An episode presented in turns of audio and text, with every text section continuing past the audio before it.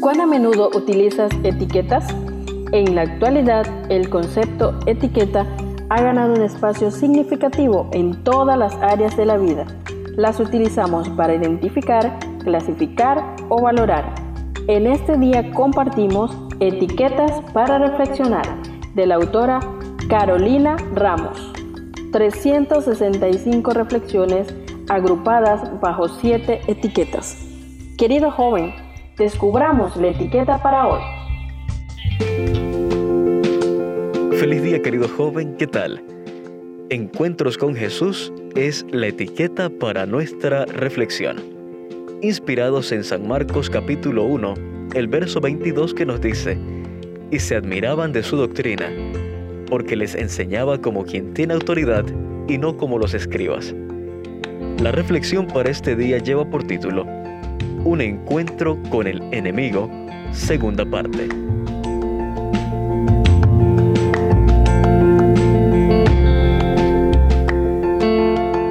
Al leer la historia del endemoniado de la semana pasada, hubo otra cita que llamó mucho mi atención. Está más relacionada con lo que sucedía mientras Jesús hablaba, pero podemos aplicarlo también hoy. Jesús vigilaba con profundo fervor los cambios que se veían en los rostros de sus oyentes, los rostros que expresaban interés y placer, le causaban gran satisfacción.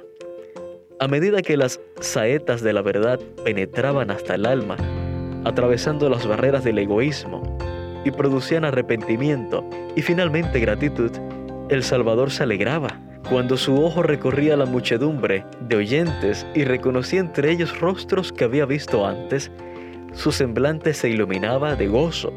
Veía en ellos promisorios súbditos para su reino cuando la verdad claramente expresada tocaba algún ídolo acariciado, notaba el cambio en el semblante, la mirada fría y amenazante que le decían que la luz no era bienvenida.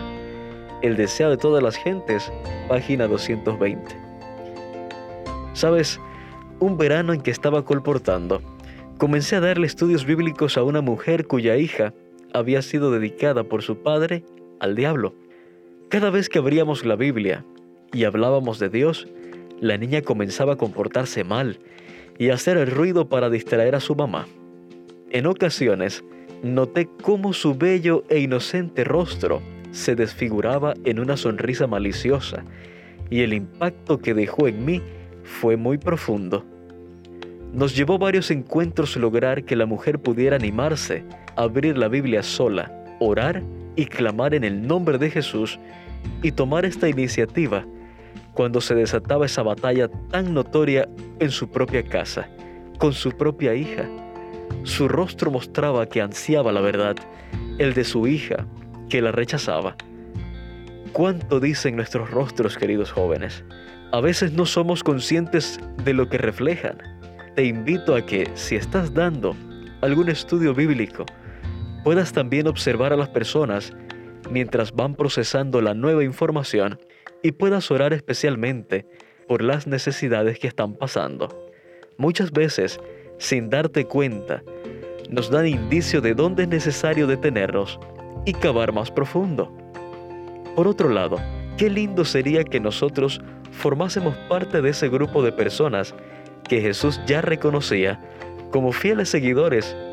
Su ojo está atento hoy y podemos ver una vez más que su rostro se ilumine de gozo por un nuevo encuentro con Él.